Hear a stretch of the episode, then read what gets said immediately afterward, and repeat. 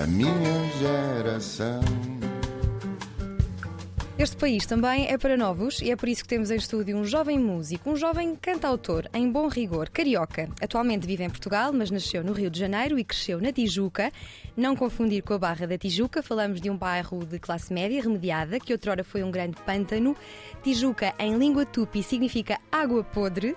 Adora história e adora poesia. O primeiro poema foi publicado no jornal da Associação de Estudantes da Escola. É membro de vários projetos musicais, como o Samba Sem Fronteiras, a Orquestra Bamba Social e Ruído Vário, um projeto de músicas com poemas de Fernando Pessoa. Não chegou a Portugal em 2012 para ficar, foi ficando. Estudou música na Unirio, é mestre em literatura pela Universidade do Porto, com nota máxima, 20 valores. A tese é uma leitura feminista da poesia de Vinícius de Moraes e intitula-se Meigo Energúmeno. Tem livros de poesia publicados no Brasil, em Espanha e em Portugal. Um deles foi semifinalista do Prémio Oceanos 2017, considerado um dos prémios literários mais importantes entre os países de língua portuguesa.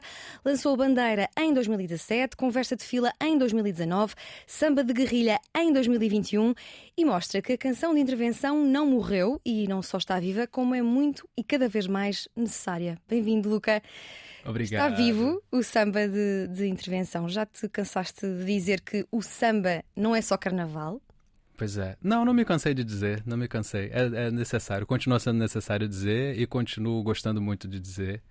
É um dos meus assuntos preferidos, Uhum. inclusive.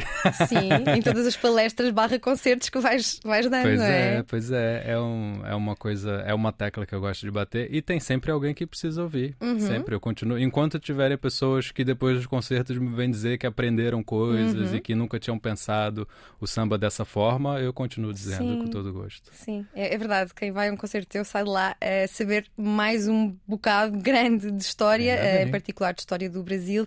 E olha, hoje disseram-me que virias de branco eh, e colar de miçangas. E não mentiram, porque os nossos ouvintes e espectadores podem, podem não saber que gravamos às sextas-feiras e às sextas-feiras Luca Argel vem sempre de branco e um colar de miçangas. o que é que significa este teu ritual de sexta-feira? Isso, isso é, é uma coisa ligada a uma. Eu, eu não sou uma pessoa muito religiosa, mas eu, eu gosto de, de rituais. Eu gosto da espiritualidade, eu gosto de rituais. Isso tem a ver com uma religião de matriz africana que está muitíssimo ligada ao samba e da qual eu acabei Candomblé? inevitavelmente me aproximando sim o candomblé. O candomblé, as macumbas de uma forma geral, tem Sim. muitos nomes.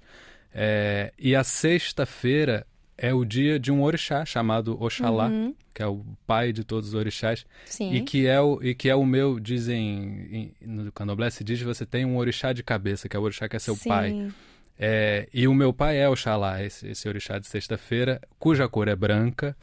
E então, sexta-feira, as pessoas que, que comungam assim des- da- dessa espiritualidade, dessa religiosidade, vestem branco por causa de Oxalá. Mas quantos É orixás existem? Eu já os vi Ai, em não sei. Salvador da Bahia, assim naquele rio, não me lembro do nome do rio, não sei se já lá estiveste.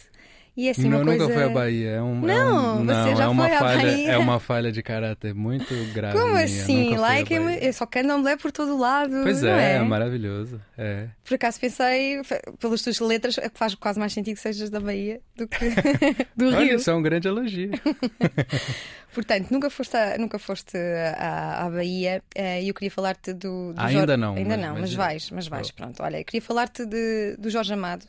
Eh, quando estive em Salvador, visitei a casa de Jorge Amado e também uma casa de Vinícius de Moraes que ele tinha com eh, uma das mulheres com quem viveu, Em Itapuã. junto à praia de Itapuã, Aham. onde também compôs essa música com Toquinho.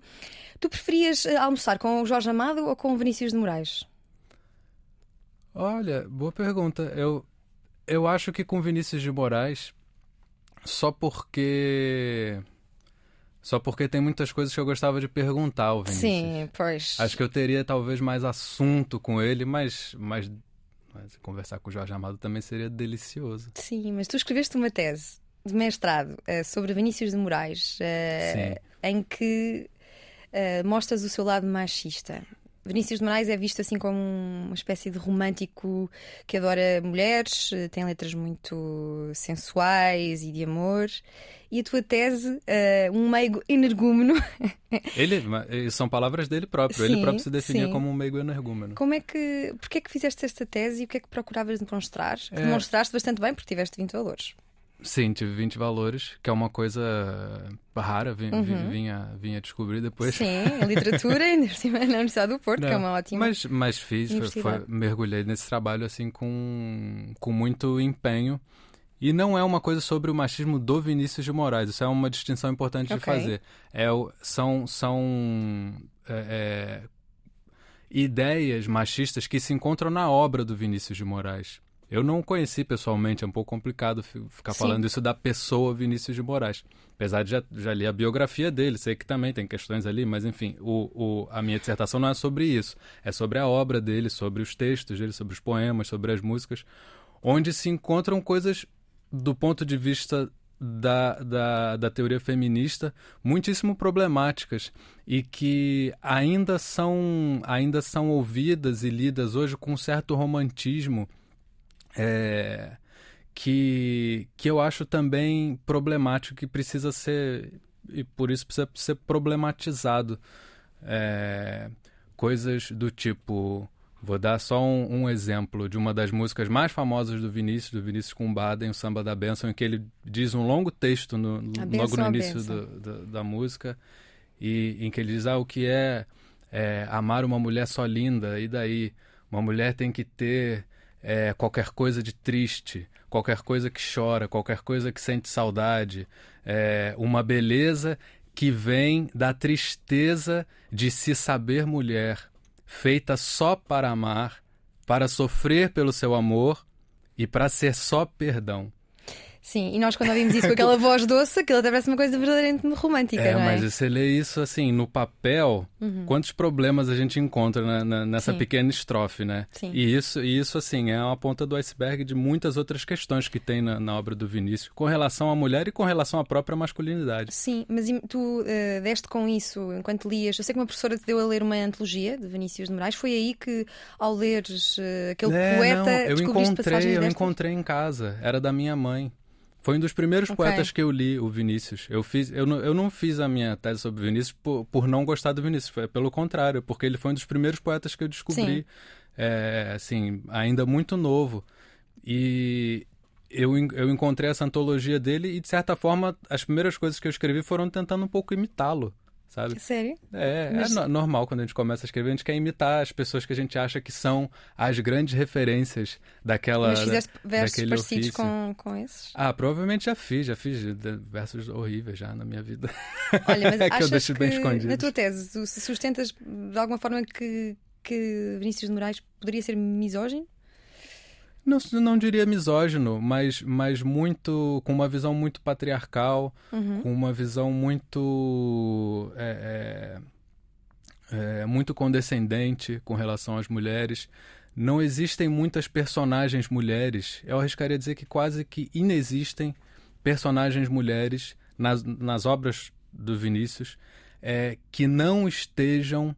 é, cu- cuja existência não esteja é, condicionada à relação com o homem. Uhum. Não, a figura da mulher autônoma, como uma mulher que tem, que tem a sua personalidade é, própria, que tem o seu trabalho, que tem os seus, os seus desejos, é, independentes de um homem, essa figura não se, não se encontra na obra do Vinícius. Existem muitas mulheres, personagens mulheres eh, na- na- nos textos dele, mas estão todas sempre com a sua existência condicionada à relação que ela tem com o homem. Sim. Isso, isso é muito desproporcional, porque a gente encontra personagens masculinos na obra do Vinícius que não estão necessariamente é, é, relacionados com mulheres. Mas o contrário não acontece. É um, é um, sabe, um problema, é um detalhe, problema de representatividade e problema, um problema de, de como retratar a, a mulher, a posição da mulher no mundo. É, enfim, mas eu, eu tentei apontar tudo isso na minha, na minha tese de uma forma o mais objetiva possível, só lendo os textos e argumentando e confrontando com textos de teoria feminista, porque eu também, como, não sei, como homem, te- acho que preciso ter um certo cuidado em, em- em- levantar essas questões para Sim. me apropriar de uma posição que não é minha também. Sim, mas o Vinícius nasceu em 1913 e morreu em 1980, ou seja, atravessou o século XX. Achas que foi uma vítima do tempo em que cresceu e se formou e foi educado? Com certeza. E teve uma educação bastante conservadora, muito católica. Mas isso eu, eu não coloco isso em questão. O que eu coloco em questão é que ele, ele morreu na década de 80, mas a obra dele está vivíssima. Sim. Continua sendo muito cantada, muito celebrada. E, e, é, essa, e é a obra, é o texto que, que eu questiono, não a figura do Vinícius. A figura Sim. do Vinícius está aí. Mas eh, ah, para ti achas que é importante saber que as pessoas ao cantar estes temas tenham eh, essa consciência do que, é que aquilo Sim, implica sim. Eu nem, e não eu- romantizar? Exatamente. Eu nem chego ao ponto de, de dizer que não se deve mais cantar essas músicas. Não, que se cante Uhum. as músicas, mas que se questione também, mas que se problematize. Sim. Olha, eu vou propor-te um exercício muito fácil para ti, só porque antes eh, desta entrevista disseste que faço perguntas difíceis e até trouxeste uma cábula que eu vou querer ver aqui. depois. Vamos ver se. Ahm, queria que relacionasses duas palavras: samba e opressão. É fácil relacionar? Sim, sim, sim, muito fácil, porque, bom, pelo menos no contexto, no contexto brasileiro, então, elas estão muito relacionadas quando se pensa na história do samba. Sim. O samba foi um pouco, foi um pouco filho da opressão, né? O Caetano tem um verso lindo, samba pai do prazer, samba filho da dor, Uhum. porque o samba como uma cultura, como uma cultura de diáspora negra, ele nasce de uma dor que vem de uma de uma opressão. Ele é uma resposta a essa opressão. É, é um é um pouco é um pouco estranho pensar nisso, né? E, e- e é um pouco cruel também pensar, mas será que se, se a história não tivesse sido tão cruel assim, Existiria tal- o samba? talvez o samba não existisse? Eu fico pensando nisso. Não sei, talvez existisse, não sei. Sim, mas é que quando pensamos em samba, normalmente pensamos: ah, o Brasil são pessoas, é um povo leve, que anda sempre feliz, basta sambar, mas muito poucas pessoas, ou agora cada vez mais, graças a pessoas como tu, percebem que esse é, o nascimento do samba acaba por ser uma espécie de, de ritual de abstração de outras coisas que aconteciam na vida das pessoas que o criaram. Sim, sim, exatamente. É, existe, existe essa imagem porque isso era uma. Essa alegria é fruto de uma estratégia de sobrevivência. Uhum.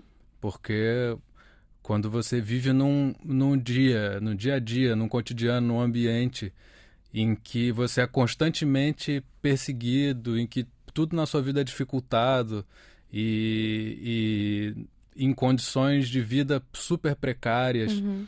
você se não tem alguma coisa, você não inventa alguma algum motivo para ter alegria, para ter felicidade e para ter, isso é outra ca- característica fundamental do samba, é, é espaços para criar laços comunitários, né, para fortalecer coletivamente e enfrentar esses problemas do dia a dia, é, não sei, as pessoas sucumbem, assim, sucumbem à depressão, sucumbem. a- E é- isso é uma. é- A, a coisa de, de, de achar que o Brasil é esse país, que, é- que os brasileiros em geral são muito alegres, muito festivos e mu- muito leves, né, como você disse, é um pouco um mito. Um mito da, da cordialidade brasileira. É, se a gente vai ver, eu há pouco tempo estava vendo uma pesquisa mostrando números de, de problemas de saúde mental no Brasil. E relacionando com outros países que têm índices de desigualdade social muito grandes. E é assustador, é assustador o, o, o, o quanto que, que esse problema existe e é gravíssimo no Brasil, mas é um pouco, é um pouco mascarado quando se, quando se enxerga de fora essa talvez essa, essa euforia que as pessoas atribuem ao brasileiro seja um sintoma de, de, de, de problemas, sabe? De problemas estruturais da, Sim. da sociedade que a gente tenta de alguma forma superar e remediar, mas é, é- é- e acaba encontrando até remédios muito bonitos para isso, como o samba. Mas é, quando a gente começa a cavar um pouquinho mais fundo, a gente vê que por trás dessa alegria toda tem um processo de, de construção de país que é muitíssimo violento. Tu eh, também aprendi contigo no teu concerto que o samba foi em tempos proibido. Achas que esta opressão eh, ao, ao samba, que, é, que era em si uma resposta à opressão, também existiu muito por ter, por- porque o samba tem raízes negras? Sim, com certeza. Com certeza. Foi proibido porque era feito por comunidades negras, por pessoas Sim. negras. Não existe outra razão pro, pro samba ser proibido. Nem não só o samba, o samba, a capoeira, o candomblé, Sim. a, o, o- o- a erva, o, se- o se fumar, se fumar, ma- chama maconha no Brasil, se fumar erva aqui, se fumar a ganza. também era uma coisa que foi proibida não pela substância em si, foi proibida porque, porque foi trazida por africanos para o Brasil, porque era uma, uma, uma prática feita por é, é, comum em comunidades uhum. de africanos, descendentes de africanos, por isso que foi proibida. Sim, e neste grupo de, de fundadores com raízes negras havia também um português. O Alfredo. Alfredo. O Alfredo. O Alfredo português, que eu também conheci graças a ti. Pois é. E tu cantas uma música muito bonita, que eu gostava aqui que se pudesses cantar um bocadinho Sim, samba do claro, operário. samba do operário, maravilhoso.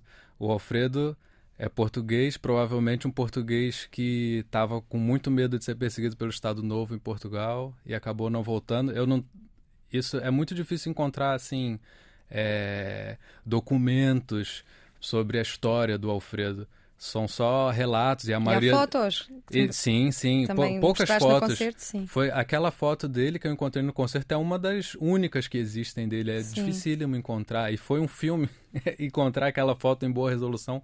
Foi um filme que você não faz ideia. Olha, eu quero fazer ideia de, de um verso ou outro. Mas, eh, mas eu toco aqui o samba do operário. Obrigada, que... Luca, por nos presenteares com o samba do operário. Que ele escreveu, escreveu em parceria com o Cartola, amigo dele. Uhum e com um afilhado dele, Nelson Sargento, para um primeiro de maio, para um dia do, do trabalhador. E eu trouxe a guitarra, só esqueci de afinar. Pera Podes aí. afinar que nós editamos. Então, então, o samba do operário. Se o operário soubesse reconhecer o valor que tem seu dia por certo que valeria duas vezes mais o seu salário. Mas como não quer reconhecer, é ele escravo sem ser de qualquer usurário. Mas como não quer reconhecer, é ele escravo sem ser de qualquer usurário. Adoro esta música. Uh, adorei a primeira vez que a ouvi quando cantaste também aqui na, na Antena 3. Uma vez eu estava a ouvir esta música em casa e perguntaram: ah, este cantor é, é, é comunista, não é? tu, esta... Completamente marxista. Anarquista em tempos também, não é? Um, tu, esta letra tu imaginas que seja ouvida por pessoas sobre a qual, a qual cantas, operários? Ou é uma tentativa tua de fazer chegar a história destas pessoas às gerações uh, mais, mais novas? É, é, é, mais por aí, é mais por aí. Não sei se hoje em dia é uma coisa ouvida por operários. Sim. Na altura em que foi composta, certeza que sim. Porque eu acho que naquela altura o samba era o, o gênero era o gênero popular assim uhum. mais popular dentro dentro do, do, de comunidades que eram ali era o proletariado urbano do, do, do Rio de Janeiro e hoje em dia já acho que existem outros gêneros que to tomaram esse lugar do samba dentro de como, como música popular de, de certas classes sociais é, mas que, que, hoje em dia já é bastante transversal a classes sociais. Hoje talvez um, um, um funk de intervenção consiga chegar mais facilmente a a, a um operário, uma operária, uhum. talvez, imagino eu. Posso estar falando besteira também, Sim. mas acho que, acho que o, o samba, as tantas, é, é, começou a dividir espaço e até a ficar um pouco é, para trás no, com relação a outros gêneros, em termos de, de popularidade de massas. Né? Sim. Né? Tu neste samba de Rilha fazes uma homenagem a vários uh, sambistas. Eh, como é que. Quantos, quantos uh, sambistas é que já homenageaste durante a tua vida? E como é que fizeste aquela uh, seleção de, das músicas que compõem, que não são tuas? Fizeste uma nova minhas, é. roupagem. Tem uma música minha ali no meio, que é o Gentrificar Samba, é a única. Que é aquela que fica no ouvido de toda a gente, é, não é? Mas ah, quantos eu já fiz homenagem, não sei. Mas o, o, o álbum Samba de Guerrilha tem. São, são dez músicas. Sendo que uma delas é domínio público, não tem exatamente um compositor, uhum. são, são tradicionais. Sim.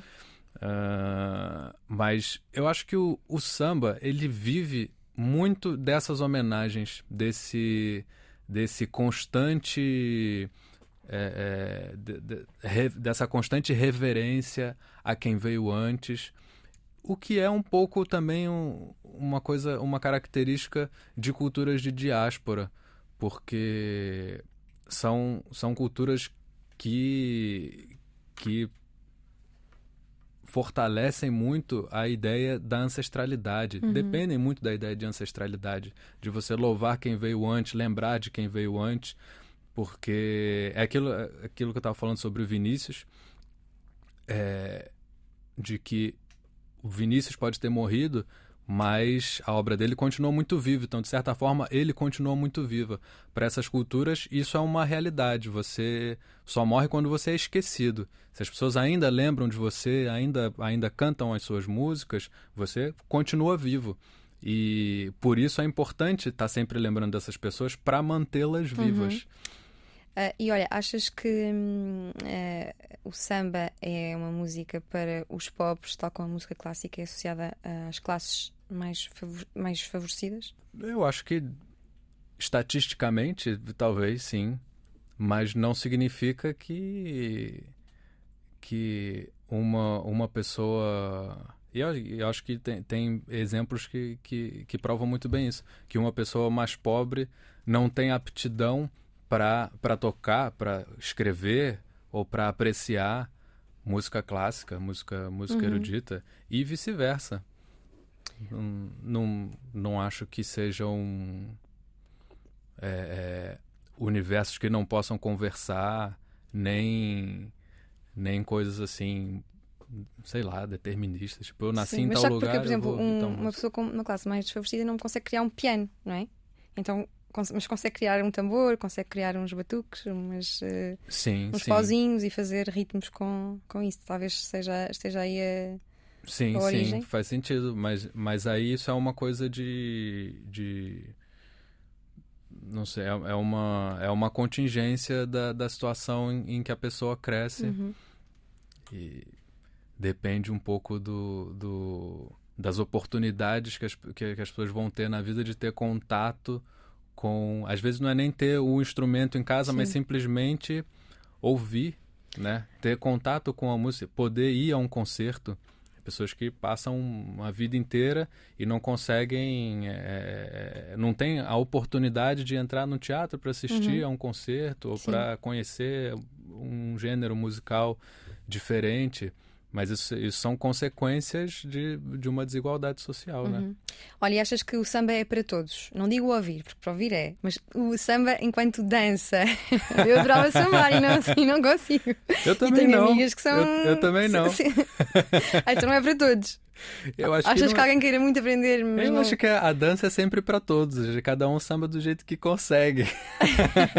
mas assim, o samba bem sambado, é, eu, eu acho uma coisa super difícil. Sim, então não consegue. Tu é só tocar, só tocar. É só, é só tocar e cantar. E cantar. Não, não, não consigo. Nunca tentaste? Só um pé de chumbo. Eu já tentei, mas nunca consegui. ok. Mas é aquela, quando você cresce num ambiente de samba, isso é o outro lado da moeda. Você pode ter crescido sem, sem, sem ter um piano em casa, mas você, por outro lado, cresceu numa quadra de escola de samba que desde que você começou a andar você já sambava. Sim. Claro, você vai crescer e vai saber sambar. Sim. Tu, tu neste álbum fazes não só homenagem a pessoas, mas também a sítios e até a não sítios, a sítios que foram uh, lugares em tempo e que hoje já não existem. Sítios. Como a Praça 11, que eu também desconhecia a, a existência da, da Praça 11. Uh, queres cantar aqui um bocadinho para, antes de uh, Sim, introduzirmos a história? Boa, a gente faz ao contrário 11. agora, toca a música e depois a história. Vão acabar, vão acabar, vão acabar com a Praça 11. Não vai haver mais escola de samba, não vai. Chora o tamborim, chora o morro inteiro, favela, salgueiro, mangueira, estação primeira. Guardai os vossos pandeiros, guardai. Que hoje a escola de samba não sai. Adeus, minha praça onze, adeus. Já sabemos que vais desaparecer. Guarda contigo a nossa recordação mas ficarás eternamente em nosso coração. E algum dia nova praça nós teremos, e o teu passado cantaremos. E algum dia nova praça nós teremos, e o teu passado cantaremos. Que bonito, Luca, obrigada. Nunca me canso de ouvir, de, de ouvir esta música. Como é que é ter um, um, lugar na memória que já não existe? Eu tenho um, por exemplo, não, não se equipara a uma Praça 11, mas, por exemplo, o liceu onde eu estudei, neste momento, depois de eu sair, sofreu obras, então quando eu lá volto, é no mesmo sítio, mas, mas aquele, aquele só existe na minha memória. Uh -huh. Neste caso, uh, como, é que, como é que um lugar continua a existir? É através das canções, é através destas Sim, através das canções, através da memória, né? através do, dos livros. Mas é muito triste. Eu a Praça Foi nesta 11 praça que nasceu o samba.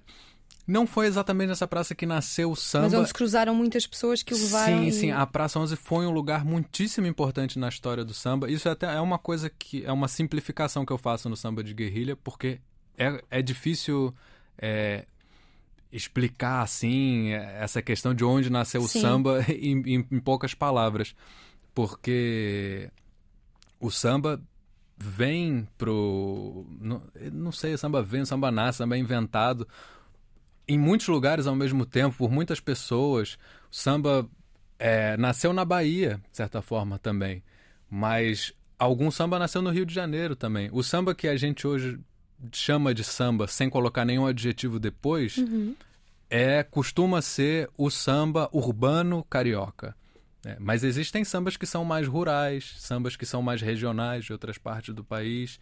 E, e é verdade que muitas dessas pessoas que no Rio de Janeiro foram os inventores desse samba, é, como a gente conhece hoje, é, vieram da Bahia ou são filhos de, uhum. de baianos. Sim. Então, é, eu, estou fazendo esse esclarecimento porque eu sei que podem ter baianos que, que, Sim, que me ouvem vão falar, que... ah, o menino disse que o samba nasceu no Rio, é mentira, nasceu na Bahia. Não, um, um pesquisador que eu leio muito é, tem a resposta definitiva para essa questão, é de onde nasceu o samba. Né? O samba carioca nasceu no Rio de Janeiro. O samba baiano nasceu na Bahia. Sim, sim, mas nos teus concertos explicas que as pessoas se juntavam ali Agora, e davam aso a essa. Sim, foi na Praça 11 que aconteceram os primeiros desfiles de escola sim. de samba. A casa da Tia Ciata, que é uma grande figura, sim. matriarca. Existiam várias, a Tia, a Tia Ciata foi uma delas. É... Eu queria perguntar justamente quem foi a Tia Ciata, que também faz uma homenagem no é. samba, samba de guerrilha. É um... Ela protegeu imensos, imensas pessoas que sambavam sim, na Sim, sim, e recebeu na casa dela, é, fazia muitas festas, muitas cerimônias religiosas. É, ela era é, era do candomblé e dentro da casa dela muitos sambas foram compostos e assim como ela, existiam várias outras figuras de matriarcas do uhum. samba do início do século XX no Rio de Janeiro que abriam suas casas para receber as pessoas da comunidade e lá dentro fazer festas que duravam o fim de semana inteiro. E assim, o, o samba nasceu, nasceu como uma forma de festa. Agora, o, o fato desses lugares não existirem mais é mais uma evidência dessa, dessa opressão, né? É mais uma relação. Hoje é uma grande avenida, não é? Tem metro e tudo é, mais. Sim, é uma avenida que não precisava ter sido.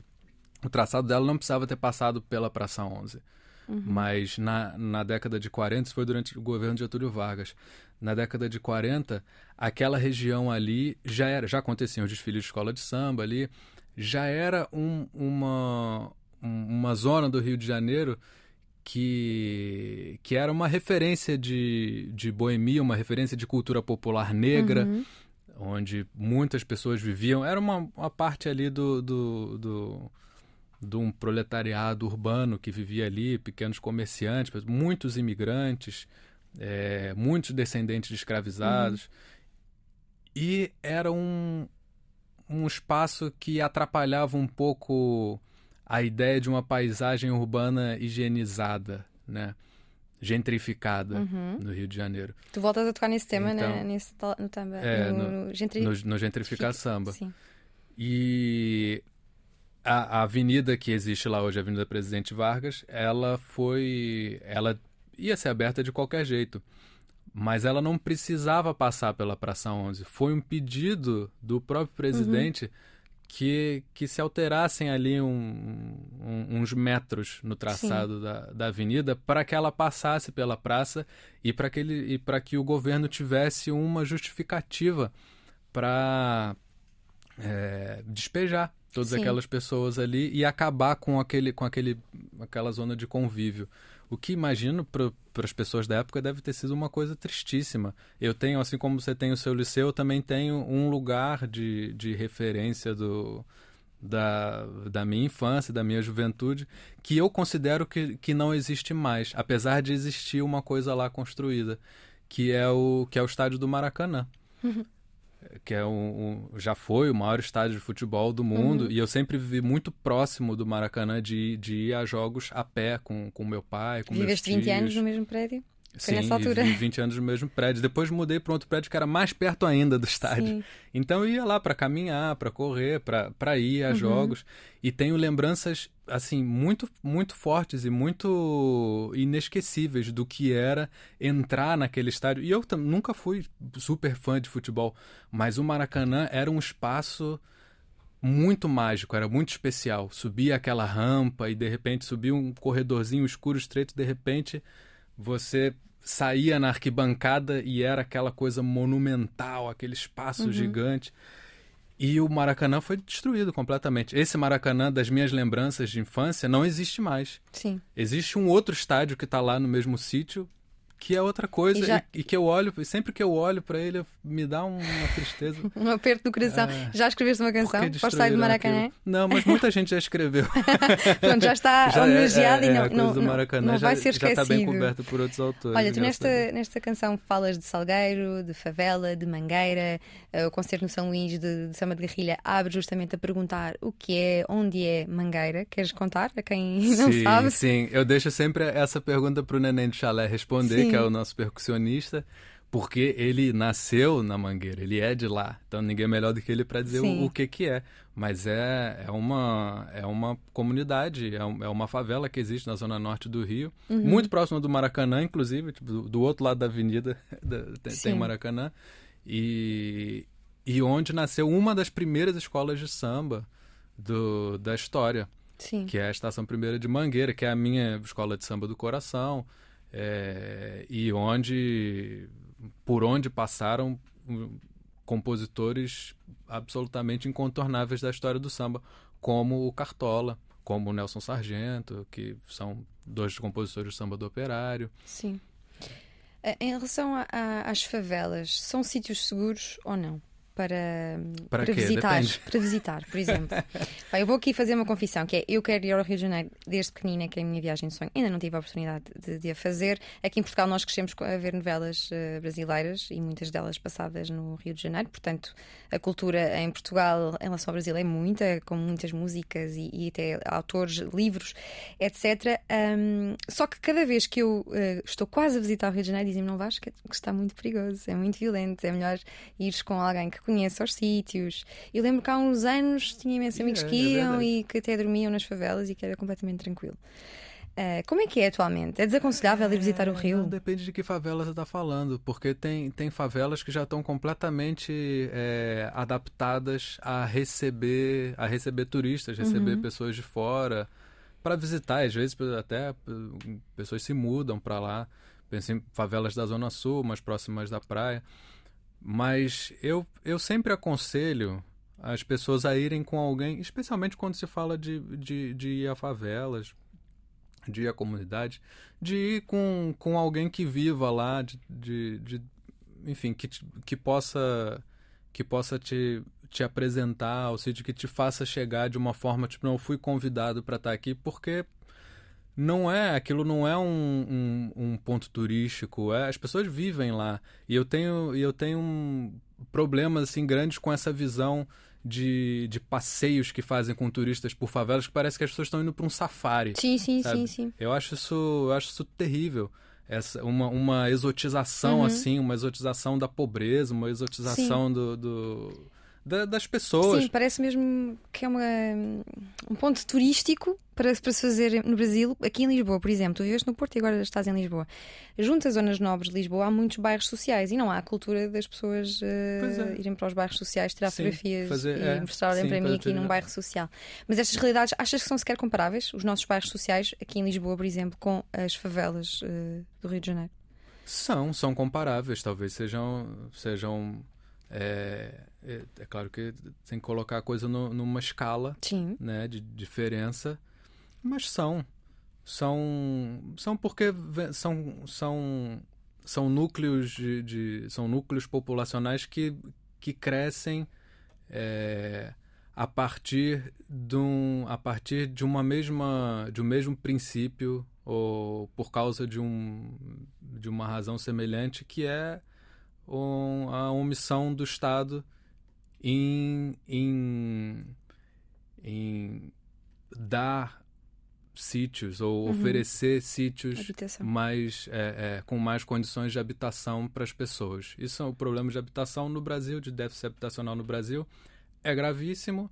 E aqui em Portugal também não é tão grave quanto no Brasil, uhum. mas também é, é, é muito grave você ter uma pessoa que trabalha e que com o seu trabalho não consegue pagar uma renda minimamente próxima ao trabalho, isso é um problema de gestão, de gestão do Estado, de uhum. não conseguir oferecer aos seus cidadãos uma, uma qualidade mínima de vida e as pessoas vão encontrando soluções para esses problemas. Uma solução que encontraram no Brasil foi subir as encostas do, dos morros e fa fazer favelas, porque a geografia do Rio de Janeiro favorecia esse tipo de coisa. É uma cidade com muitos acidentes geográficos, com uhum. muitas encostas, muitos morros, e às vezes as pessoas é, preferiam ir construir habitações precárias em cima desses morros é, do que ir para muito longe do centro da cidade e ter que demorar horas para ir e voltar do trabalho. Então, ao invés de, ao invés de morar numa casa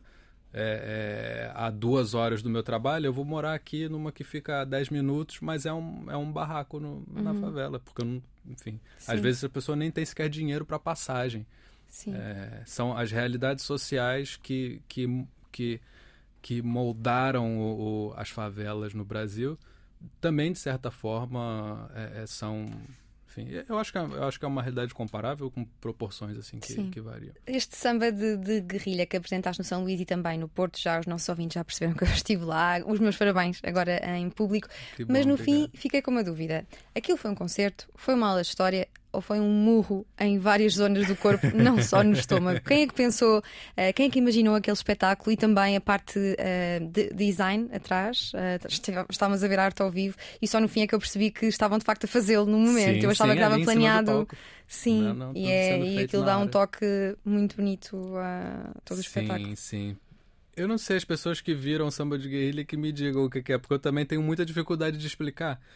É um, é um espetáculo e dentro desse espetáculo existe um concerto. Eu achava que ia ver com músicas, ias cantar músicas, músicas, músicas. Não, há um storytelling, há, há teatro. Há teatro. Há, há tanta há coisa teatro, ali. Teatro, artes visuais. É, Sim. São muitos estímulos ao mesmo Mas tempo. Mas tu pensaste em tudo?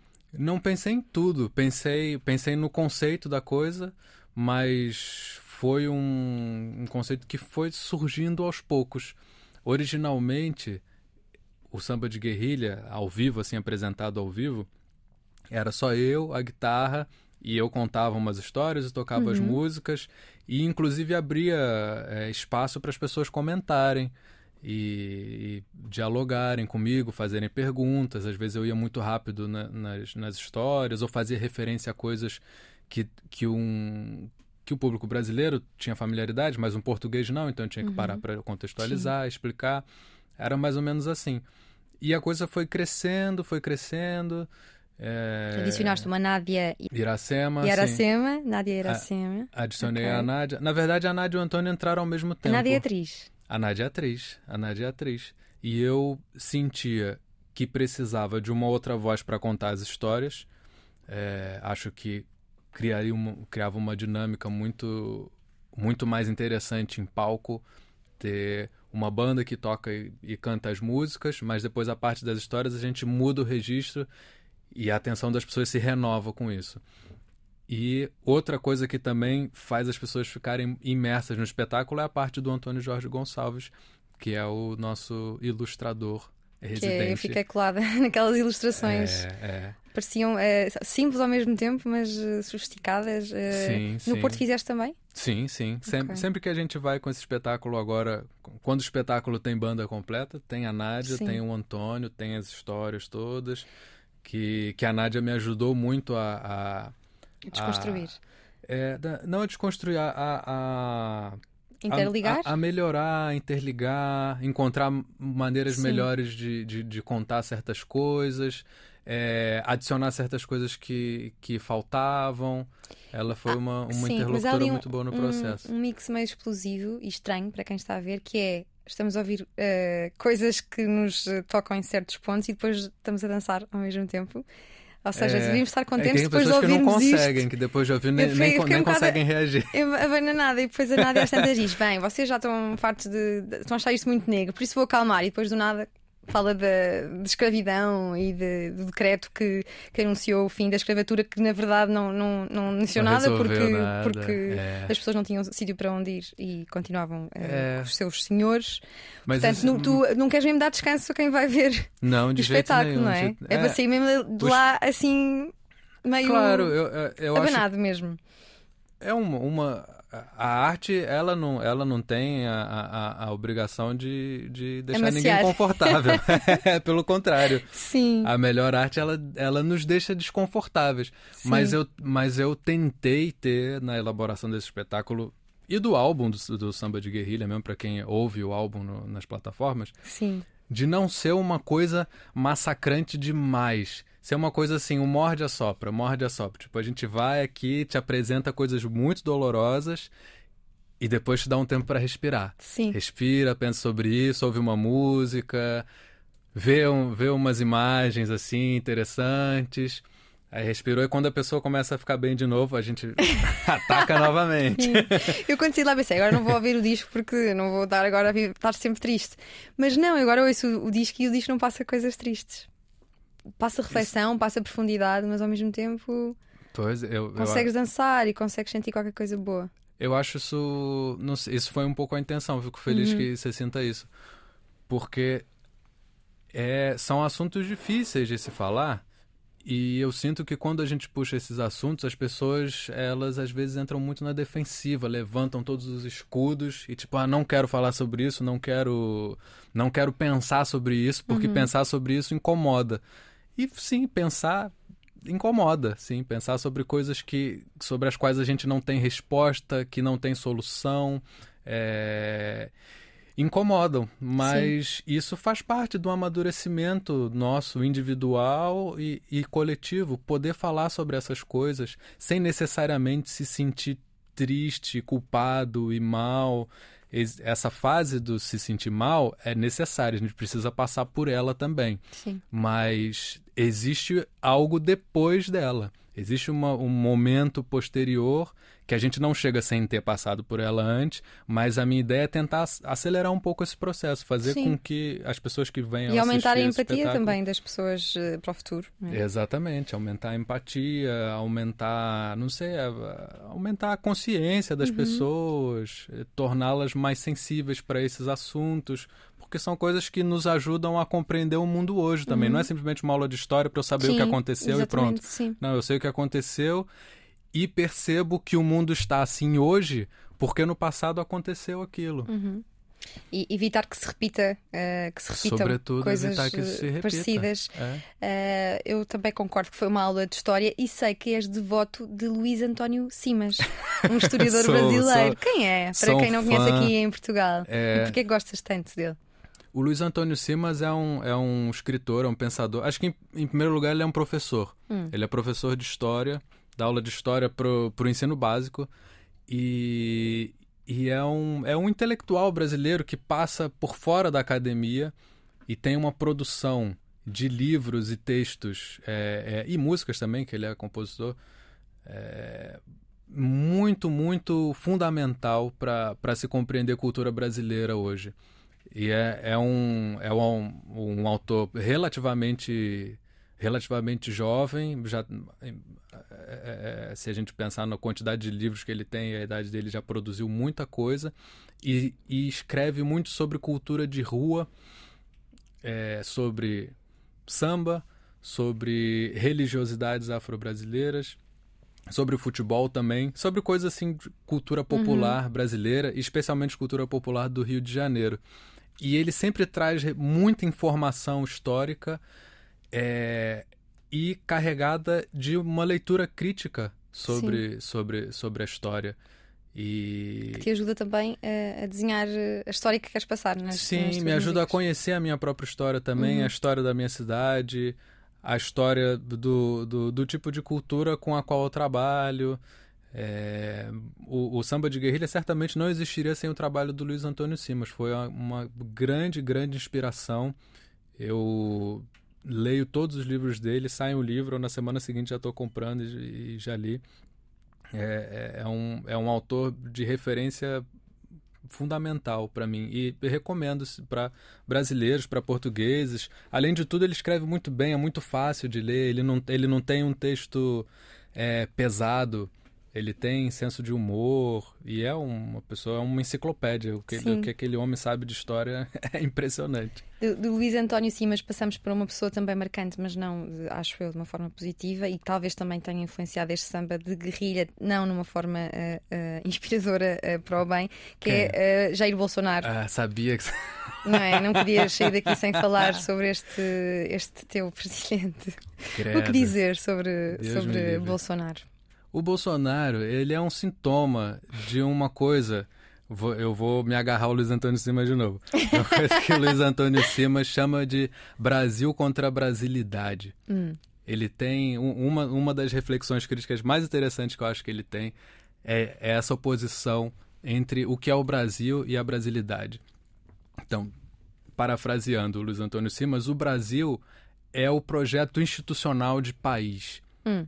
que surge desde sempre como um, um território a ser explorado e espoliado. O projeto Brasil País é esse. É um projeto colonial, é um projeto de exploração, é um projeto de genocídio, é um projeto violentíssimo, um projeto de escravidão.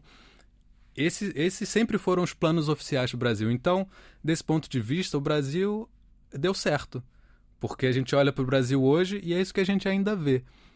Agora, existe uma outra coisa que é a brasilidade, que é essa parte que a cultura popular brasileira criou em resposta a esse projeto violento uhum. e colonial de Brasil.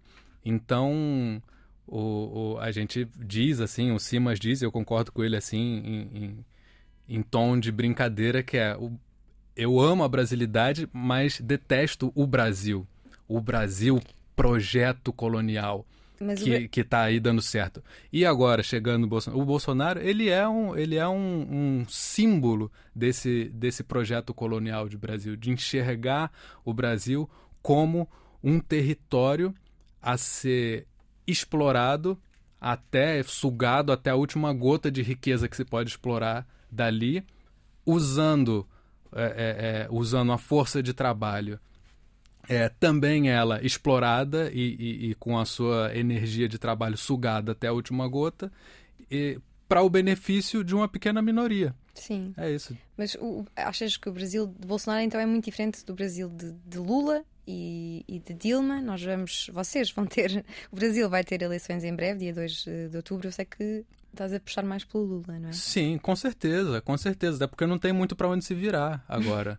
Não, tem, não tenho dúvidas. E eu uso é, no, no, no WhatsApp aquelas figurinhas de, de, Lula, Lula dando ok, Lula fazendo coraçãozinho. Eu tô em lua de mel com Lula, porque ele ainda. Tá Lula de mel. É, tô em Lula de mel porque ele ainda não foi eleito. Mas pode ter certeza que uma vez que o Lula for eleito, eu vou ter muitos problemas com o governo dele. Agora, a diferença é que o Lula está dentro de um. Ele está dentro do campo democrático. Uhum. Por, por pior que se possa falar do Lula, ele, ele sempre respeitou o processo democrático é, e, e, é uma figura é, de, de, com a qual eu me identifico por enfim, pela, pela história dele, ele tem uma história muito, muito fabulosa, assim, de, de ter sido um operário e, e, o trajeto que ele fez até se tornar presidente da República, as coisas que ele diz, ele, ele é um ele é um, um, ele é um estadista realmente. Ele, ele sabe falar ele sabe ouvir principalmente. É, agora ele também tenho certeza que um, uma vez eleito e, e, imagino que ele vá ser eleito e espero que ele seja eleito e assuma e, e a coisa e o processo decorra bem ele vai fazer muitas muitas concessões às elites brasileiras aquela minoria que que aquela minoria de mentalidade colonial. Não, não tenho dúvidas disso e estarei lá criticando ele por isso mas dentro dentro de um dentro de um clima, dentro de um ambiente democrático e de respeito uhum. que, que o Bolsonaro é o oposto. O Bolsonaro ele ele, ele tá fora da caixa. Ele é, ele é uma ele é uma excrescência do, de, dentro do, de um processo político civilizado. Vamos deixar o, o projeto colonialista uh, do Brasil e vamos aqui vamos, fazer uma vamos, viagem até Portugal. Eu não sei se o tema vai mudar muito, atenção não Ah, eu achava que ia ficar mais leve. Eu vai piorar agora. é como nos teus concertos. tu dizes numa entrevista que a postura oficial de Portugal em relação ao seu próprio passado é de uma imaturidade comovente. E estás também a falar de colonialismo. É, é? onde é que você foi buscar isso? No, no eu li tanta coisa que eu já não sei. Uh, tu aqui uh, já és português, já és cidadão português Sou. e até dizias que já te sentes na, na, na, condição de poderes falar criticamente sobre o país. Sim, é, só pode falar mal quando você já quando é já do é, país. já é do país.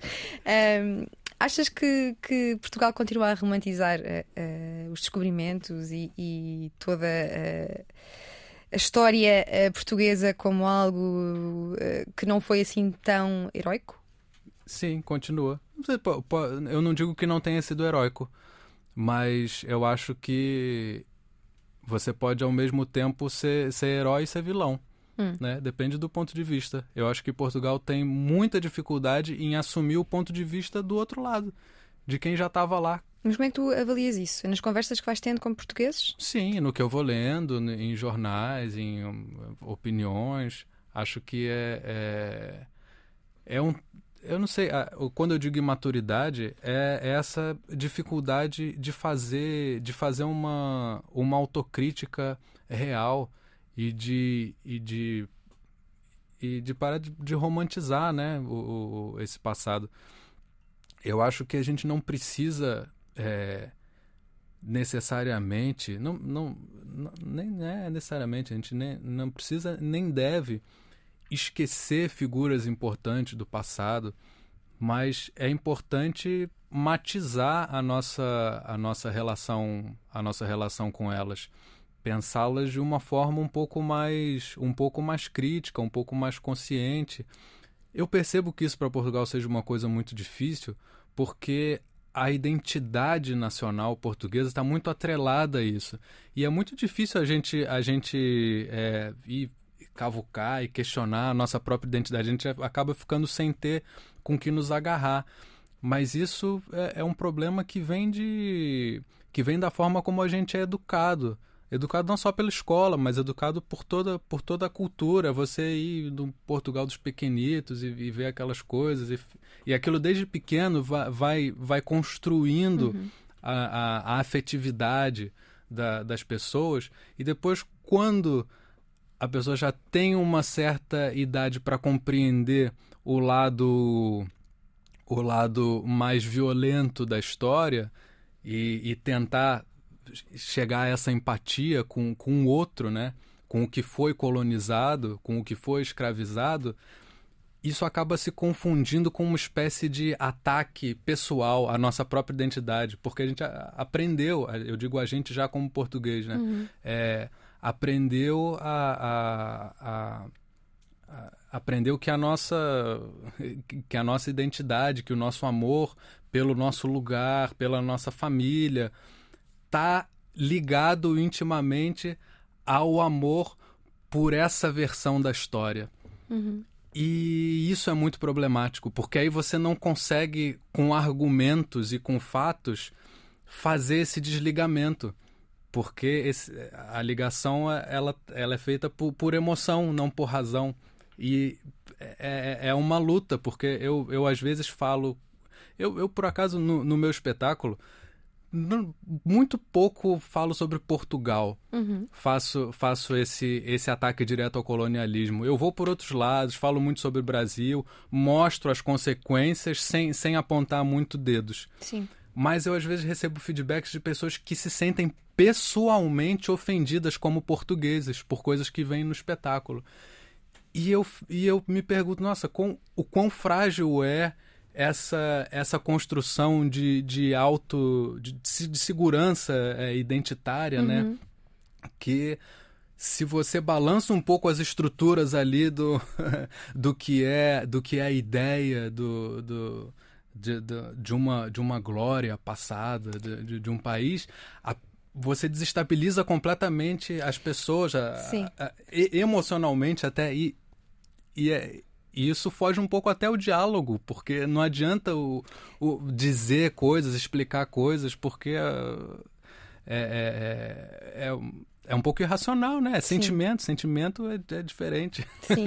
Tu, tu leste o livro Labirinto de, da Saudade, da saudade. de, de Eduardo Lourenço, um dos nossos maiores filósofos, que já não Sim. está uh, connosco, e uh, encontraste lá qualquer coisa com que te identificaste, o síndrome de, de vira-lata, uh, que corroboras, mas ainda Sim. vais mais longe. Tu dizes que, que hum, Portugal tem um síndrome que tenta compensar terrível pequenez e insignificância que acredita possuir, criando a imagem de um passado majestoso e irrepreensível. Pois é, isso é uma coisa que, que, um, que uma amiga minha é, é, me ajudou a classificar é, clinicamente. em síndrome. Se, em síndrome. O, o, o, se Portugal fosse um paciente psiquiátrico, ele talvez fosse diagnosticado com um narcisismo, narcisismo de, de pele fina. Foi, é esse o termo que os psiquiatras usam, me parece. Porque é um, é um tipo de narcisismo em que a pessoa. É, é o narcisismo encoberto? É um, é um narcisismo um pouco é, é, frágil, é, porque a pessoa não, não é que ela se ache muito, né? Se, se, se acha no sentido de ser muito arrogante, se achar muito importante, muito imponente, o maior de todos. Uhum. É um pouco o contrário. Ela tem noção da, da, da, sua, da sua fragilidade, mas ela veste um, um personagem de grandeza para se proteger do, da, da consciência dessa, dessa pequenez. É muito duro assumir o, o seu próprio tamanho, assumir a sua própria fragilidade. Então, você precisa arranjar alguma coisa, algum recurso para se convencer a si próprio de que não é tão pequeno assim. Uhum. E aí tem dois problemas. Aí Portugal tem dois problemas. Porque, por um lado, Portugal não é tão pequeno assim. Portugal tem coisas incríveis. Portugal tem Fernando Pessoa. Que outro país tem Fernando Pessoa? A música portuguesa hoje em dia é incrível. Fernando Pessoa faz muito ruído, não é? Sim, sim, vários. Tens um projeto, já lá vamos é, falar sobre o, o ruído. Por, por, então, só, só terminando aqui, Portugal tem coisas maravilhosas que nenhum outro país tem. E, mas, ao mesmo tempo, meio que. Na, não acho que isso é suficiente, não sei. Acho, existe um fundo de, de se achar pequeno demais e depois se agarram a coisas como descobrimentos, como, como todo o colonialismo português. É, é, como coisas positivas para meio que provar a si mesmo que são grandes, que foram um grande império um dia, enfim, como se fosse uma, um, uma justificativa para um alto respeito. Eu acho que, não sei, então, parece que, que, que são estações trocadas. Brasil, o, o Brasil, ó, já alto Portugal pode buscar esse sentido de orgulho e de grandeza em outros lados. Não precisa ser na, não precisa ser na história colonial tem, tem outros lados por onde se pegar isso. Eh, Tu consideras-te uma, uma pessoa corajosa, não? Quer dizer, vai- não tens medo agora de receber uma data de mensagens de pessoas a, a ralhar contigo? yeah, não, não vai ser fixe. Mas, gente, estou sendo sincero, desculpa. tu tens um, um álbum também que chama Tipos que tendem para o silêncio, não és tu? Então, não tendes para o silêncio. Então, em, Super. em feridas, estás lá a carregar nelas, não é? Não, é porque isso é um assunto que me exaspera um pouco Sim. como, como brasileiro, como imigrante em Portugal, mas, mas não. Mas não. Mas, apesar disso, acho que sou uma pessoa que tende para o silêncio, sim. Sim, tendes para o silêncio. Ah, Eu acho que sim, eu acho que sim. Aqui, aqui a gente está numa Não entrevista. diria que- é, é suposto eu falar. é suposto, É mas já suposto. aqui não falas. É, mas ehm, eh, o anarquismo também não, não, não é uma coisa que, que, que, que agarre pessoas com tendência para o silêncio, é? Isto porque Ah, quem não pode- sabe, já, já estiveste envolvido em grupos anarquistas, inclusivamente, não Já. só no Rio, mas também aqui em Portugal. No Porto, o que é que é o anarquismo? O que é que foi e o que é que é hoje em dia? Boa pergunta. Hoje em dia eu já não sei muito bem co- como é que o anarquismo tá, tá lidando com, com as suas com as suas, não sei, no, no- seu discurso, pelo menos, lutas. com as suas lutas, com seus ideais. Porque o anarquismo basicamente é uma proposta de. de é- é- o anarquismo seria talvez um, um comunismo real, a prática de um comunismo real em que, em que há, há o suficiente para todos Mas não há uma ordem. e não há um Estado que organize a sociedade. A sociedade se é auto-organiza. Total. Como é que. como Eu é acho que hoje, isso? eu acho que assim, é, é, eu quando eu quando era mais novo acreditava que que isso era uma coisa assim muito Era difícil, fuck the system. ma- ma- mas possível. É você ter uma sociedade, claro que num, num país muito grande é muito difícil de acontecer, mas Uhum. em pequenas comunidades, pequenas comunidades autogeridas, autônomas, isso eu ainda acho que, que é possível acontecer. Em grande escala Uhum. é muito é muito difícil, mas é assim, é, é um o sonho anarquista, ele é, ele é utópico, ele é para ser utópico, Sim. né? E, e eu acho importante que se sonhe coisas utópicas, sim, que, E que não seja proibido sonhar, não é? é, que não seja proibido sonhar, nem, nem sambar. Seja- nada seja proibido. É. Há, há um sistema eh, político perfeito para ti? Se, se existisse, eh, Não. qual seria? Não, não existe. Não existe, mas Não existe de todo. Eu acho que não. Acho, acho que o nosso talvez seja um, um- um menos pior que a gente tem. É, mas. é, Não, não sei, não menos pior. Um dos, um dos menos piores. Poderia poderia estar um bocado é o melhor. que tem funcionado melhor, a, demo- a democracia. Sim, sim, sem dúvida. A democracia. O problema é que a nossa democracia ainda não é uma democracia plena. É do Brasil. Nem a a do portuguesa. Brasil, nem a, nem a portuguesa, nem a de nenhum outro país, nem a dos Estados Unidos, Por nem a Porque eu acho que ainda existem muitos intermediários entre, entre, entre o povo e o poder.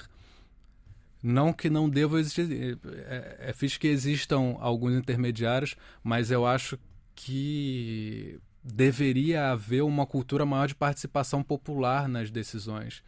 Deveria haver uma, uma, uma cultura maior de haverem conselhos, é, é, conselhos de bairros, conselhos de, sei lá, de, de, de, de menor escala, que tivessem uma voz um pouco mais um pouco mais ativa, um pouco mais determinante nas grandes decisões. Eu acho que as pessoas ainda participam muito pouco da vida política. Acho que só votar nas eleições ainda é muito pouco. Uhum. O anarquista em ti manifesta-se em quê hoje em dia? Em dizer aquilo O que anarquista pensas, em em tá para com- músicas. Completamente em crise. Eu nem sei se eu, hoje em dia diria que eu sou que eu sou anarquista, porque é Por que é um- que te afastaste então de- desses grupos de, de orientação anarquista? Fui- eu não, não, me, não me afastei deles por conta do anarquismo, de jeito nenhum. Até porque esses grupos, a maioria deles nem era é, é, declaradamente anarquistas. né? Mas eu tive uma, um choque de, de, de realidade. Eu acho que o, o meu, o meu ponto de amadurecimento político foi um momento ali no- nas, nas jornadas de junho no Brasil em 2013 com aquelas grandes manifestações Uhum. que surgiram espontaneamente da população por causa do, do aumento das passagens do- do- dos autocarros. Eu estava lá, eu já vivi em Portugal, mas por acaso estava de visita no Brasil exatamente naquela altura e achava aquilo assim fantástico. Nossa, eu acho que se se se acontecesse uma revolução popular assim, seria mais ou menos dessa forma. E eu tinha a noção que estava testemunhando uma coisa grande, uma coisa importante. Não sei, tava, eu estava numa viagem bastante ingênua, na verdade. Uhum. E, e vi, assim, é, é, é, muito, é muito chocante você ver, assim, de primeira pessoa os rumos, as, como as coisas se distorcem, Uhum. como um movimento que nasceu popular, que nasceu por uma causa muito específica e muito popular, que é preço de passagem de bilhete de transporte público. Sim. É, é ser completamente cooptada para outra coisa e, e uma massa assim, de multidões sendo é, é, mobilizadas para para outras coisas, para outras Sim. coisas. E você vê como as próprias pessoas também ainda não tinham é, um- uma maturidade política para perceber para que lado que a coisa estava indo. Você vê como discursos nacionalistas começam a, a, a, a, a se apropriar dessa, de, de bandeiras populares e começam a aparecer figuras políticas também se apropriando de, de como, como lideranças desses movimentos. Uhum. E, e o que aconteceu depois foi, enfim, se- viu o que aconteceu em, em 2016 com o golpe que derrubou a Dilma, em 2018 o Bolsonaro eleito, isso foi tudo um, um, um- uma erupção assim que começou ali em 2013 como uma coisa que parecia ser muito bonita, mas que, que muito rapidamente se, se transformou num pesadelo. Uhum. Nós andamos aqui em zigzags entre Portugal e, e o Brasil e eu vou aproveitar que falaste em Revolução Popular para tirar dois nomes assim para cima da mesa: Zeca Afonso e José Mário Branco. Preferias tomar o pequeno É. almoço com qual? Conversar com qual e talvez eh, com qual dos dois eh, gostavas de tocar se, se pudesses? Com, com o Zé Mário Branco. Eu já sabia a Branco. resposta, mas quis aqui introduzir o Zeca Afonso. Gostas Sim, muito do Zé Zé- Mário Branco, também foi um grande cantor. Gosto muito, muitíssimo do Zé, Mário Branco. É, tá aí, é mais uma coisa que. Tens a inquietação dele. Tenho, tenho inquietação dele e, e aprendi imenso com ele, apesar de não ter conhecido pessoalmente, Uhum. aprendi imenso com a obra dele, com a postura dele. Ele foi tocar numa dessas, de- dessas eh, desses espaços anarquistas lá do Porto em que eu participei. Ele foi tocar, E sabes assim, alguma benefício. dele? Do, do, Do Zé Mário do Zé. Mário. Sei tocar uma dele, que é, que é a, música que eu gravei no disco de tributo a ele. Mas é uma música muito grande, Mas só com um a letra da, da um Natália excerto. Correia. Vou, vou tocar só um bocadinho então. Ainda por O- cima com letra de Natália Correia. com a letra da Que Natália maravilha. Correia, é incrível, uma das maiores poemas assim de- que eu que eu sei cantar. Vamos a isso então. Dão-nos um lírio e um canivete e uma alma pra ir à escola, mais um letreiro que promete raízes, hastes e corola. Dão-nos um mapa e um calendário que tem a forma de uma cidade, mais um relógio e um calendário, agora sim. Onde não vai a nossa idade. Dão-nos a honra de manequim para dar corda à nossa ausência. Dão-nos um prêmio de ser assim, sem pecado e sem inocência.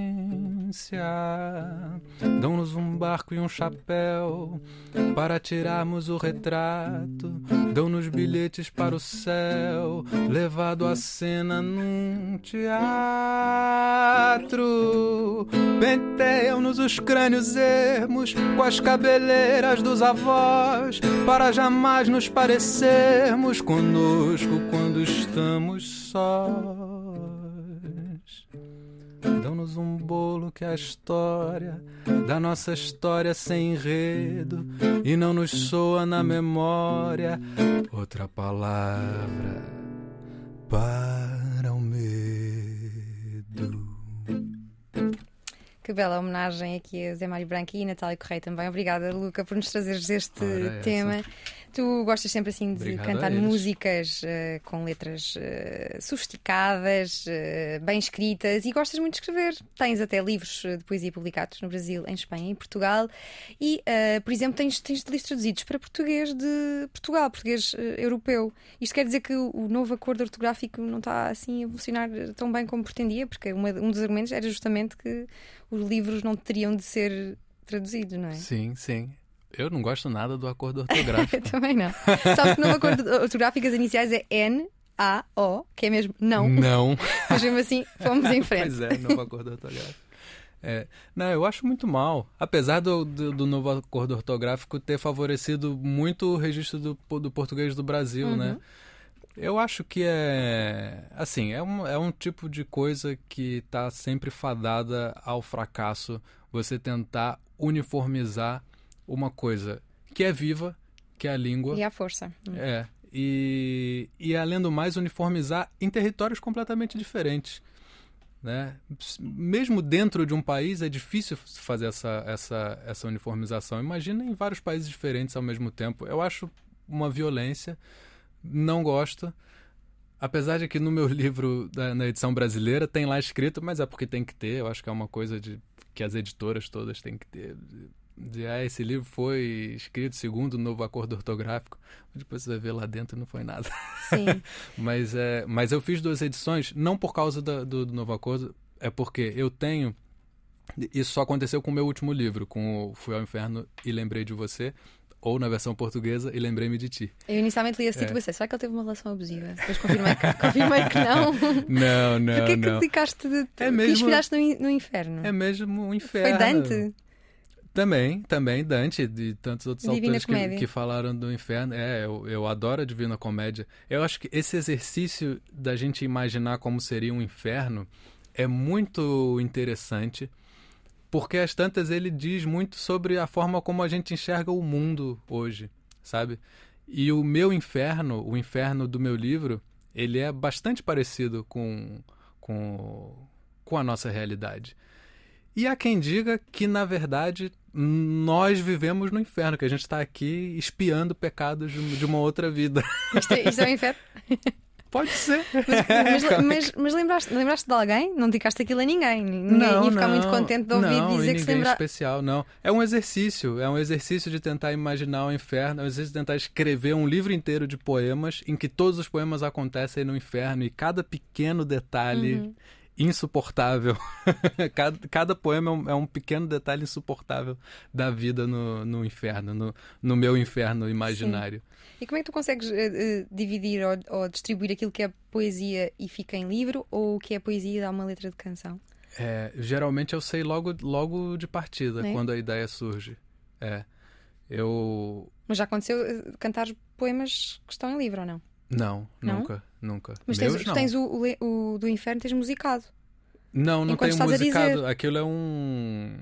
É um audiolivro. Eu, Ok. Sou só eu a ler Mas tem música de os fundo. poemas. Tem um- uma apresentação, assim, do, do, do audiolivro. Sim. Tem um- uns segundinhos, assim, de música, mas é só pro título do livro e depois é só a leitura Mas tu mesmo. tens uma espécie de compulsão por, por escrever ou não? Tinhas um blog, não vou dizer o título porque está disponível e as pessoas ainda. eu já lá estive. É, é o os, os teus últimos posts neste, neste blogspot é, são de Que 2008. são de 2000, é, Já foi. 2008. Já foi na altura da crise em Portugal, imagina. Nossa, mas o que foi. Blogspot, achei, achei que estava falando do Tumblr. Não, estou a falar do blogspot. Nossa, esse é que é mais antigo ainda. é mais antigo, sim. É, não, isso são coisas do meu, do meu livro número zero, que é um livro que, que não está na minha bibliografia oficial.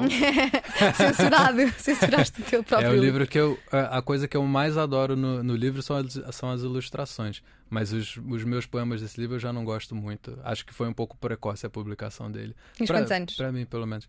Tinha. É, acho que foi 2010, talvez. Uhum, 2010, tinha 22. sim. É, foi, foi por aí. Foi, foi um livro que eu fiz tem- com ilustrações do, do Vitor, que é um, um amigo do, lá do Rio. Que as ilustrações são lindíssimas. Ele gosta muito dos textos. Acho que ele gosta ainda hoje, mas eu hoje em dia já leio aqueles textos e fico. "Ah, não, não. Faz que- parte do processo de, evolução e de crescimento. É, sim. É normal. Acho que os autores renegarem o primeiro livro é uma coisa mais comum que, que a gente Sim, imagina. se calhar vais renegar os teus atuais daqui a 10 anos. Nunca Quem se sabe? sabe, não é? Olha, também andas ocupada a fazer um tributo ao Chico Buarque. O Chico Buarque é um nome em Portugal super respeitado, amado. Também tem esse reconhecimento no Brasil. Também é uma figura. Uh... Sim, completamente. Amado, idolatrado. Mas sabes que eu fiquei muito triste quando fui, a, quando fui a Salvador da Bahia. Não são, as, não, não, são as músicas que se ouvem nas praias, nos restaurantes. Não, no Rio também não. Não se ouve Chico, não se ouve João Gilberto, não se ouve Tom Jobim, Mas não é... se ouve Elia Regina, não se ouve. Isso é uma coisa que os, os, os, portugueses, eu já ouvi vários outros Mas portugueses falando. e outras coisas. Você ouve funk sertanejo universitário muito. Sim. Na praia, aos berros. No Rio de Janeiro foi proibido agora usar colunas na praia. Sabias? Ah, não sabia. Que as pessoas levam colunas para a praia. Em Salvador da Bahia vi isso muito. cada um, praia, cada um com a sua própria coluna, daquelas grandalhonas, e cada um a uhum. tirar som para onde quisesse. É. Não estava à espera, é. estava à espera lá estar, encontrar os... Chico Buarque, que as pessoas ouvissem, sabes? Não, mas isso é uma idealização, assim, que, que, que, se faz. É a mesma coisa que chegar um, um, brasileiro aqui, se os brasileiros não fossem completamente ignorantes, a, a, grande maioria com relação à música portuguesa, o que é uma, uma dor que eu tenho, acho terrível. Mas é a mesma coisa que um brasileiro chegar aqui e achar que vai ligar o rádio e vai ouvir só Zeca Afonso e Zé Mário Branco. É isso ouve-se no Brasil? Olha que maravilha. Não, não se ouve. Ah. Mas seria se se ouvisse. É, ok. Mas nós até temos bastantes projetos a homenagear Zeca Afonso e Zé Mário Branco. Tem, tem crescido. Quer dizer, não, vai, não, é, não vais entrar no bar e se calhar vais ouvi-los. Pois. No Brasil mas, também tem, mas. O Brasil é conhecido mundialmente por, pela, pela, cultura, não é? Por estas músicas todas que, que. Até nos Estados Unidos se ouve o Bossa Nova, não é? Sim, sim, é. E depois no, na origem, no sítio de origem, não se ouve assim tanto. Para mim foi, que, foi uma surpresa. Sim, se ouve, mas, mas é que não é música de massa, não é o que você sim. vai ligar o rádio, a primeira estação vai estar vai tá a tocar, você vai num bar e vai estar tá todo mundo cantando, tocando. Então, mas dirias que músicas. músicos como Chico Buarque são ouvidos mais por, por elites ou por pessoas eh, com mais educação? Hum, eu acho que de uma forma geral, assim, generalizando bastante, eu acho que sim. Eu acho que sim. Acho que até o samba, esses sambistas, que, sim, sim. esses sambistas favelados, os pobres e tudo, que eu, que eu homenageei no meu espetáculo, Também. que eram, que faziam música de massa na época deles, hoje em dia é, já, são, já são consumidos, eu, eu acho que em grande parte por, por, por uma elite, eu não digo elite econômica, mas uma elite cultural, assim, do uhum. Brasil. Já não é mais música de massa como, como era antes. Mas tu és um apreciador de Chico Buarque, então estás a fazer este tributo claro, e quem, para ti é uma, é. é uma grande honra. alegria estar a poder eh, é, cantar aquelas músicas. Completamente, é? sim, sim, sim. São, é, um, é, um, é um projeto curto, a gente toca só três músicas, são vários artistas, uhum. a gente uhum. toca só três músicas, é, duas do Chico e uma, e uma autoral. E é, é, é, especial poder homenagear Chico. Em Portugal a gente sabe que eu que o Chico é muito amado também e que bom que é.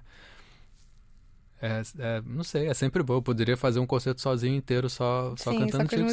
Seria, seria maravilhoso. Olha, uh, Luca, é melhor estar no vermelho do que viver de joelho? sim, é. sim. Que que Já sei que música. É. Essa música também é muito política. Tá, tá falando é. de uma música chamada Calote. Que eu. Que eu adoro. Não, consegues tocar ou já não te lembras? Eu. Não, acho que eu ainda lembro. Acho que eu ainda lembro, sim.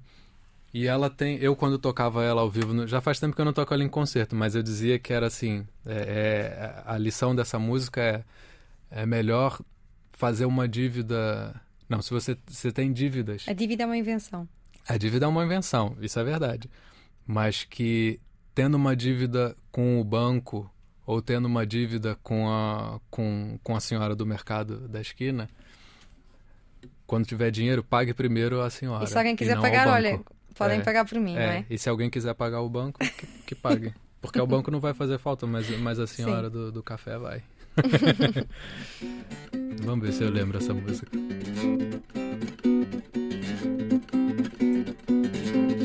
Tira do calote no banco, põe de volta na conta do bar. Tira do calote no banco, põe de volta na conta do bar. Te emprestei 500 pau, meu celular e um casaco social pra te ajudar. Minha roupa com seu cheiro vale mais do que dinheiro, não precisa nem pagar. Não é que esteja assim sobrando mas se tenho é pra gastar. Vou vivendo e sempre dando meu conselho. É melhor tá no vermelho do que viver de joelho até ficar velho. e morrer sem dar trabalho. muito, muito bom. Olha, Luca, a cidade está a mudar. É bom a cidade mudar? É muito bom a cidade mudar. Tudo mudança é sempre bom. Tirando a especulação. É. Imobiliária, não é? Sim, sim. É bom quando é bom para todos. Que não as quando pessoas para lá está, para é, as favelas, mais, é, mais uma não, vez. Não quando só é bom para um ou dois e péssimo para quase todos. Uh, queres mostrar-nos como é que tudo se vai transformando num imenso grande hotel? Sim. Então é assim. Fechou o livreiro, fechou a quitanda e o florista. A cidade vai virar só hotel para turista. Fechou a taberna, a confeitaria e o alfarrabista. A cidade vai virar só hotel para turista. Eu estou muito feliz que a cidade está mudando. Tudo vai se transformando num imenso grande hotel lá no bairro. Depois que abriram a comporta, já bateram em minha porta. E eu assinei o papel. Vou morar num hotel. Fechou o livreiro, fechou a quitanda e o florista. A cidade vai virar só hotel para turista. Fechou a taberna, confeitaria, o alfarrabista. A cidade vai virar só hotel para turista. Já me disseram que os que moram em hotéis têm direito a roupa lavada, a cama arrumada e massagem nos pés. Não vejo a hora de sair do aluguel quando a minha casinha for promovida a hotel. Vai ser sopa no mel. Sopa no mel, gentrifica samba, Luca Argel na Antena 3. Luca, a fila anda ou não anda? Às vezes demora, mas anda. Demora? Anda, demora, mas anda. Eu acho que é, é a última mesmo que, que eu estou a pedir, que é a Vila Cosmos. Será que ainda também sabes? também adoro esta música. Não, sim, essa, essa, eu gosto muito. Essa eu gosto muito. E essa, e essa eu mantenho sempre nos, nos concertos. Porque ela é um. Ela é um pouco o que eu consegui transformar em música de, um sentimento de do sentimento de, sei lá, de deslocação, de, de não estar tá no seu lugar, uhum. de sair do seu lugar, de sair, no meu caso, sair do meu país, de mudar de país. E, e como a gente pode sair do nosso país, mas o país nunca sai da gente. Sim. E esta é... foi a frase que me ficou: embora a fila não ande. É, embora a fila não hum. ande, é verdade. Eu pensei que você estivesse falando isso por causa do nome do disco, que é Conversa de Fila. Não, não, queria saber se não anda mesmo. É. Não, não está andando de, de momento, mas sempre anda. Vão construir um foguete em Campo Grande. Embora a fila não ande, o primeiro lugar já é meu. Vão construir um foguete em Campo Grande. Embora a fila não ande, o primeiro lugar já é meu. Adeus, amigos, adeus, garçom do boteco noturno. Vou mudar da Uranus pra Netuno ou pra Saturno. Adeus, amigos, adeus, garçom do boteco noturno. Vou mudar da Uranus pra Netuno ou pra Saturno. Vou conhecer o universo inteiro que não tenho como ver, senão com olhos de brasileiro. Vou conhecer o universo inteiro que não tenho como ver, senão com olhos de brasileiro.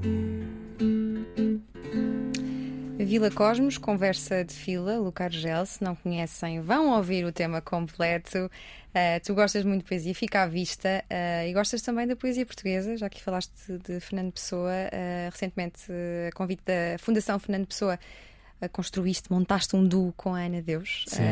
com a, compuseste músicas para, para o espetáculo Rui do Vário.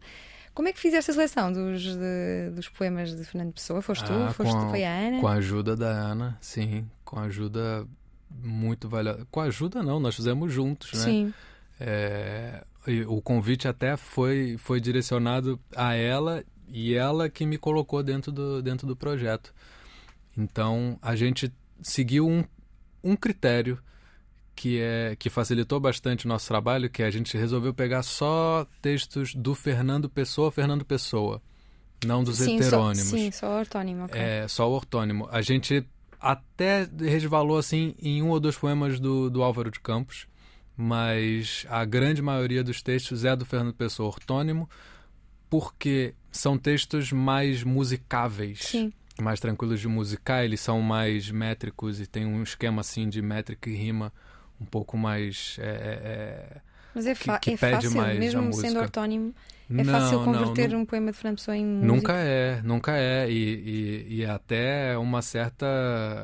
é, não sei, da, da, há quem diga que é até uma certa violência com, com o texto. Eu acho que Pegar tinha uma medo coisa- desistia desse, desse projeto. É. Não, mas a gente foi, foi, foi ousado, assim, foi, foi corajoso e pegou as músicas sem, sem deixar que o né, que a sombra do Fernando Pessoa no- no- nos assustasse Sim. por ele pelo vulto né, que, que ele tem e, e acho que acabou ficando fi- ficando bonito ficando bastante respeitável não sei se o próprio Fernando Pessoa teria gostado Pois, também estava aqui a questionar-me, será que ele ia gostar? Olha, eh, eu não sei, É. mas quem não... Quem ah, não... um dos heterônimos eh, ia gostar pelo menos um deles Só um deles.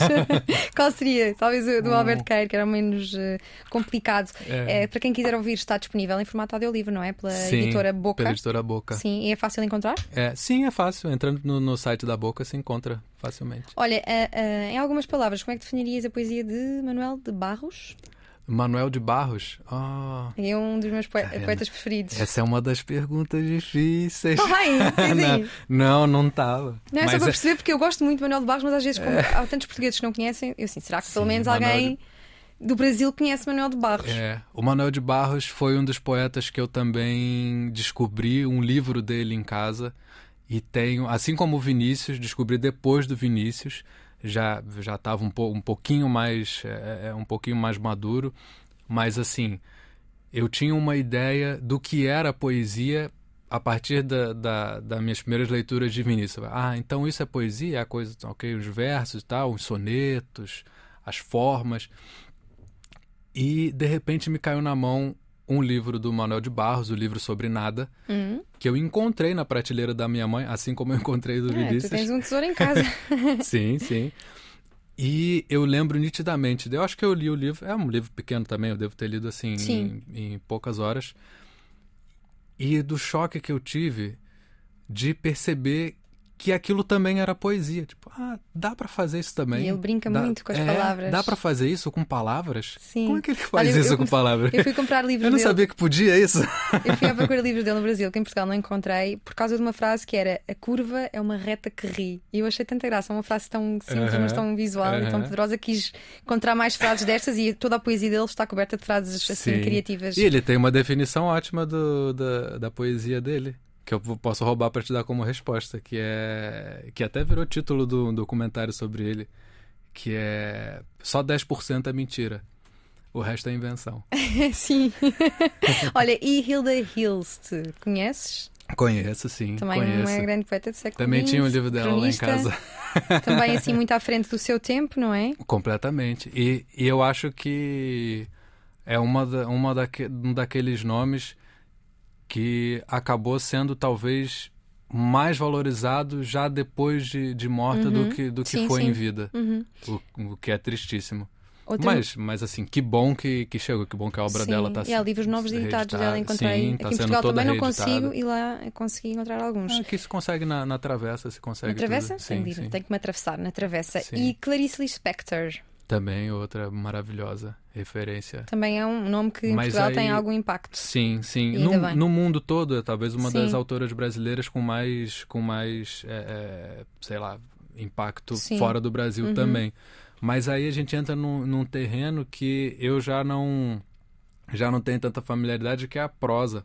Uhum. A Hilda escreveu os dois, né? Escreveu poesia Sim. e prosa. Perto A Clarice- Selvagem, sim, sim, É, sim. a, a Clarice, que eu saiba, não escreveu poesia. E eu sempre fui um, um leitor, sobretudo, de poesia do que, assim, dentro de, dentro de literatura. é, fui- sempre fui mais um leitor de, de, de poesia e de ensaio do que de prosa. Sim, mas ela também escreveu, imagina, ela escreve E- uma espécie de poesia uh, como se fossem uns tweets, estás a ver? Textos pequeninos, Sim. um pouco como Fernando Pessoa Livro do Sossego. Sim, sim, sim. E uma linguagem, eu acho eu, um pouco Sim. poética. Um, e Nelson Rodrigues, tu gostas de Hum. crónicas e cronistas, é sempre apontado como um grande cronista Sim. brasileiro. E sabe, e sabe um- uma coisa sobre a qual o Nelson Rodrigues escreveu muito também, e de forma incrível, sobre futebol, sobre o Maracanã. Sim, Se o Nelson Rodrigues fosse vivo quando destruíram o Maracanã, ele. Acho que ele tinha se matado, né? porque Sim. ele era completamente apaixonado por, por futebol. E ele torceu pro mesmo clube que eu, o Fluminense. Tem livro, tem um livro de crônicas dele só sobre futebol, só sobre o Fluminense. É, e, e- mas assim, tirando a parte do futebol, também foi um, um- um dramaturgo fabuloso.